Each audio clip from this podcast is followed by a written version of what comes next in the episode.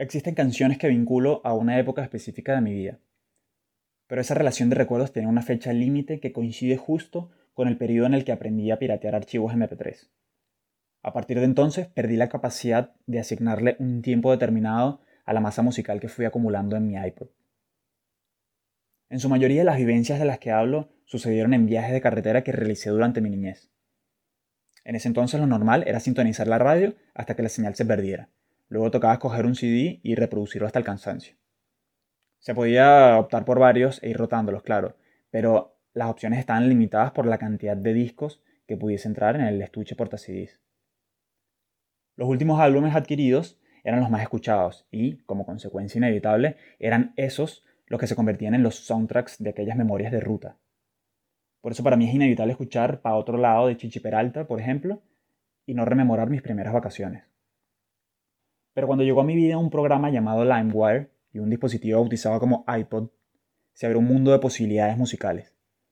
Ahora lo que quería escuchar no estaba restringido por el número de discografías que mis padres habían ido acumulando, tampoco por la disponibilidad del equipo de sonido del carro o de la sala. Podía descargar gratuitamente mi, para entonces, pésima música y escucharla cuando y donde a mí me diera la gana. En iTunes la gente podía pero legalmente, no como yo, comprar una única pista de todo un álbum. Era posible armar una lista de reproducción y saltar de Caramelos de Cianuro a David Guetta y terminar escuchando Bob Marley. Y las disqueras no tardaron demasiado en entender esa modalidad. Así pasamos de los álbumes al consumo de sencillos. Y ahora con el streaming el negocio sigue amoldándose. El artista que tarde dos años en producir un disco nuevo está destinado a la extinción. Internet premia la constancia y para mantenerse arriba hay que publicar continuamente. Si el contenido es bueno, genial.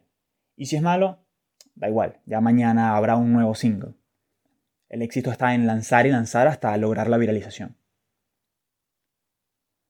Por supuesto lo que digo no aplica para todos los músicos ni para todos los géneros.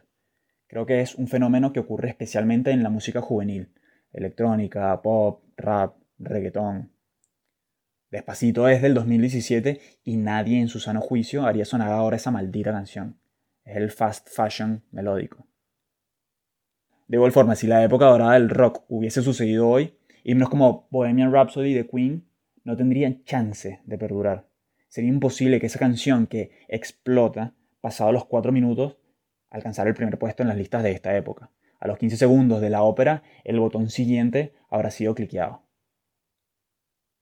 Hace no mucho escuché un fragmento de una entrevista que le hicieron a Adele a raíz del lanzamiento de su último álbum y dijo algo que me gustó. Si todos están haciendo música para TikTok, ¿quién está haciendo música para mi generación? ¿Quién está haciendo música para mis pares? Yo haré ese trabajo gustosamente. Prefiero atender a la gente que está rondando mi nivel en términos de tiempo vivido en la Tierra y de cosas que hemos atravesado. Adaptarse a los nuevos tiempos está bien, pero no es una obligación, es apenas una recomendación del mercado. El problema es que el mercado no tiene buen oído, solo es virtuoso en matemáticas. Y esto lo internalizo ahora que como ya no dependo de CanTV, decidí borrar toda la música que tenía archivada y migrar definitivamente a las plataformas de streaming. Y al tener que actualizar y reorganizar mi biblioteca musical, he optado por tomarme el tiempo de volver a escuchar obras enteras, álbumes de inicio a fin, títulos viejos y nuevos, un consumo lento que me ha ayudado a descubrir música buena. Esto que escuchaste es un texto que forma parte de la bitácora de Andrés, mi newsletter. Si te gustó, suscríbete. Yo soy Andrés Yerlotis Luznis.